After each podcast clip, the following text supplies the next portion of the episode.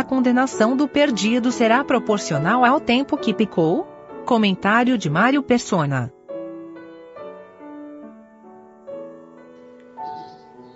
Geralmente, num tribunal, existe o advogado de defesa, e é neste, neste sentido aqui que o Senhor aparece no versículo 1. Temos um advogado para com o Pai, Jesus Cristo o justo. E existe o, eu acho que chama promotor, não é? Que é o advogado de acusação, que toma o lugar de acusar. Tem que, o objetivo dele é prender, é condenar. O objetivo do advogado de defesa é defender e absolver. Lá em Apocalipse fala que Satanás, aquele que de dia e de noite acusava vossos irmãos, né, foi, foi preso, acho que é essa passagem. Talvez a gente possa até olhar lá. Apocalipse 12. E ouvi uma grande, versículo 10.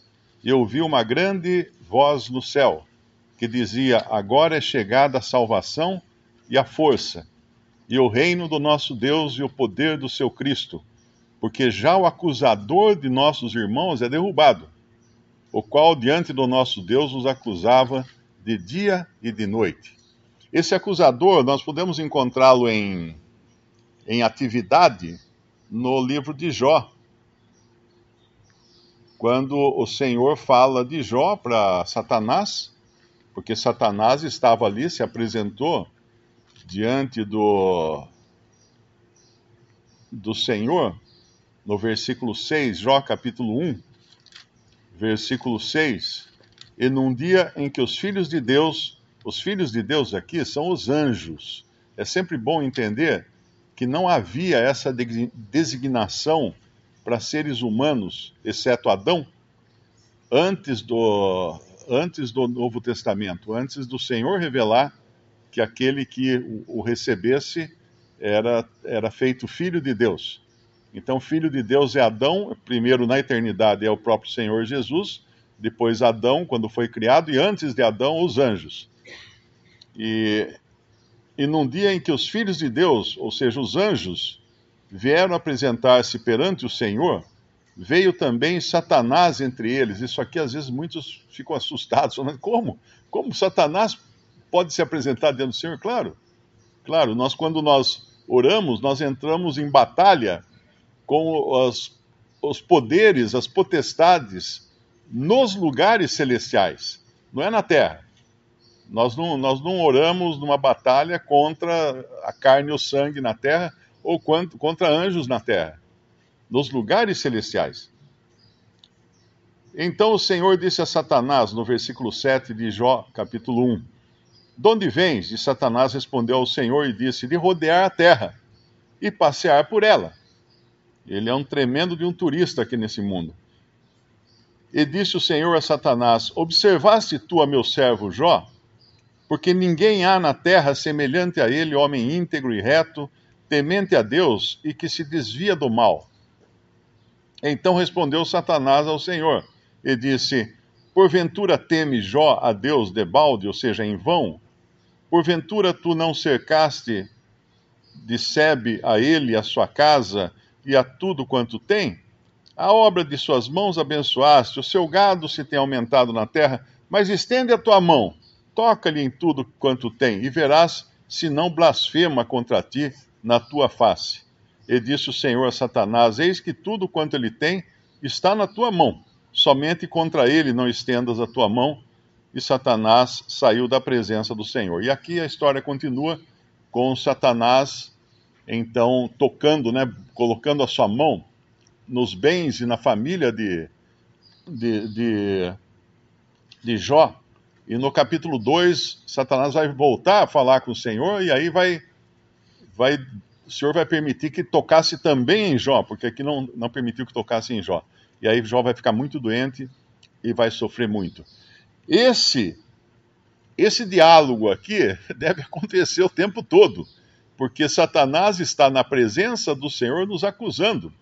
Ele é o acusador dos vossos irmãos, como fala lá em, em Apocalipse. Ele está nos acusando e o Senhor está nos defendendo. O Senhor está nos defendendo. Agora, na cristandade hoje, nós vemos maneiras muito criativas de se tentar negar ou anular a palavra de Deus. Uma é essa, né, dizer que, que porque, porque a,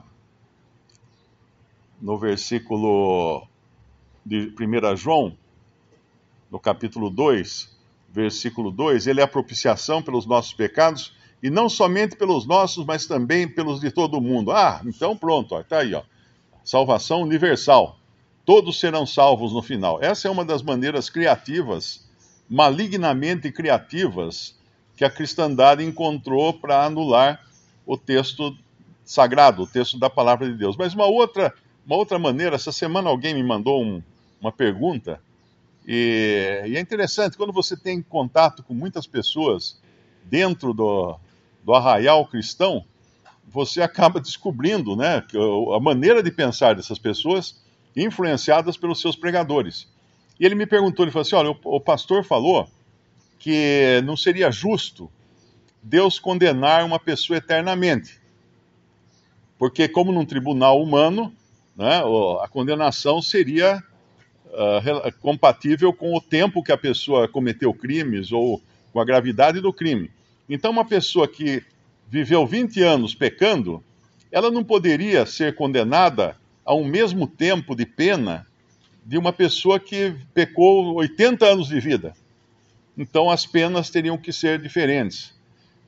Evidentemente, as penas serão diferentes, mas elas não levam em consideração quantos anos por uma razão muito simples.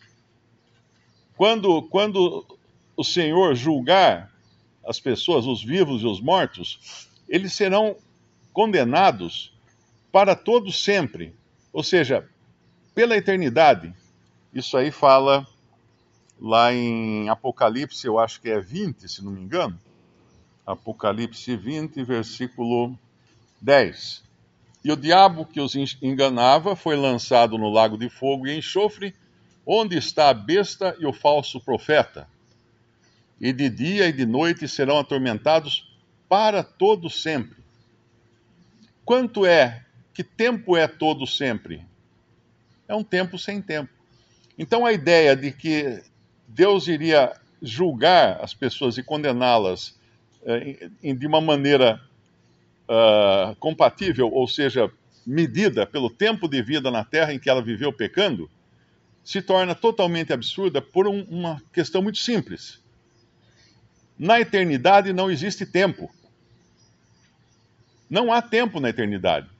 Como é que o Senhor vai condenar alguém a 80 anos, de, digamos assim, de sofrimentos no lago de fogo, se não há tempo? Não vai ter tempo. Como é que vai medir tempo onde não existe tempo? Eternidade é um tempo sem tempo. A eternidade, a gente às vezes costuma dizer a eternidade passada, a eternidade futura, mas na realidade isso é, é, é não faz muito sentido quando nós entendemos que a eternidade não tem começo nem fim. A eternidade é, simplesmente é. Não, não podemos medir quanto tempo ela vai durar, porque ela não tem tempo. Assim como uh, Deus não tem tempo, né? Deus não tem começo nem fim, e o Senhor Jesus não tem começo nem fim, ele é eterno, ele é eternamente, ele é eterno. Assim também a condenação eterna é eterna. Ela simplesmente não não acaba mais. Porque se acabasse, teríamos um outro problema. Como é que faz aquele que foi condenado eternamente e de repente termina seu, a sua pena, o seu tempo de, de condenação e de sofrimento? Para onde ele vai? Para o céu, não, porque ele nunca quis ir para o céu. Enquanto estava na terra, ele não queria ir para o céu. Foi, foi oferecido a ele a salvação, ele rejeitou. E para uma pessoa que, que não quer ir para o céu, o céu vai ser o seu inferno, porque ela, ela jamais iria querer ficar na presença de Deus. Isso nós aprendemos também da história do rico e Lázaro, que o rico em nenhum momento pede para Lázaro interceder a Abraão para tirá-lo dali para ele ser liberto daquele sofrimento. Em nenhum momento. Ele pede para que Abraão mande Lázaro, porque ele ainda acha que Lázaro é um empregado dele, né? É só mandar ele que ele vai lá para os irmãos dele.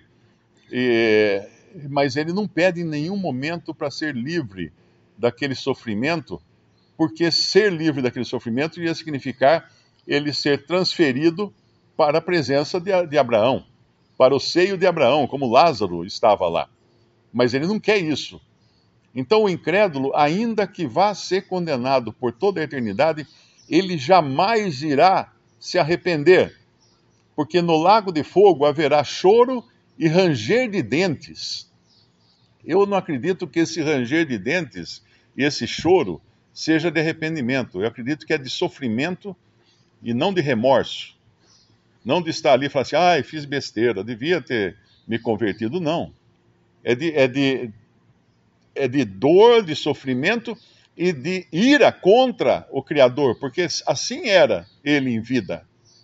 Eu conversando com uma pessoa esses dias, eu fiquei chocado, porque ele se diz cristão, ele faz orações todo dia, ele reza um Pai Nosso tal, mas tremendamente avesso, uh, revoltado contra Deus.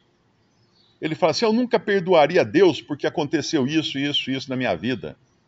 Eu falei, mas o que, que é, cara? Quem é você para perdoar Deus ou justificar Deus?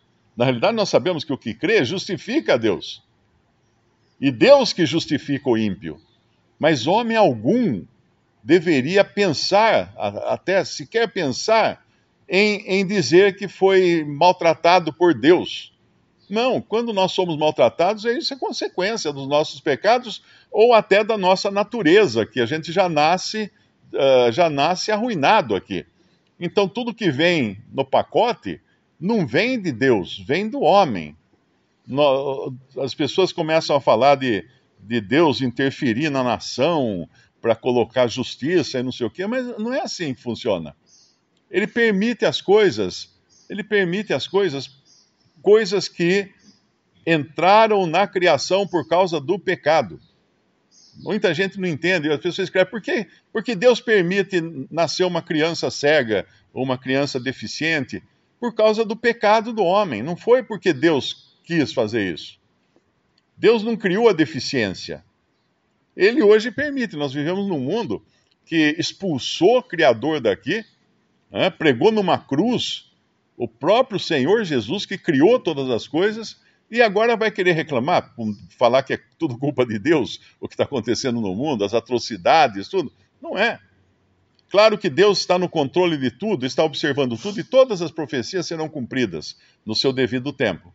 Mas jamais o homem pode levantar um dedo contra Deus.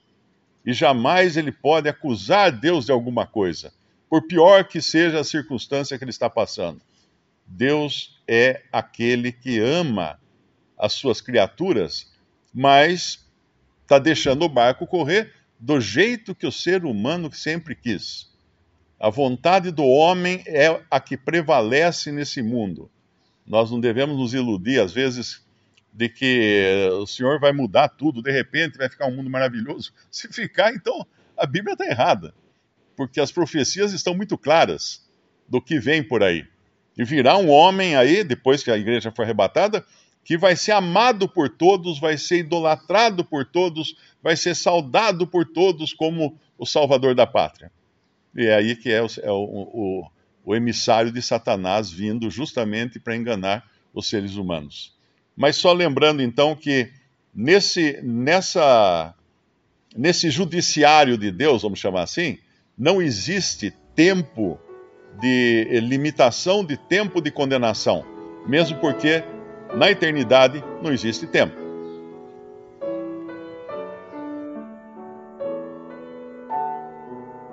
Visite respondi.com.br.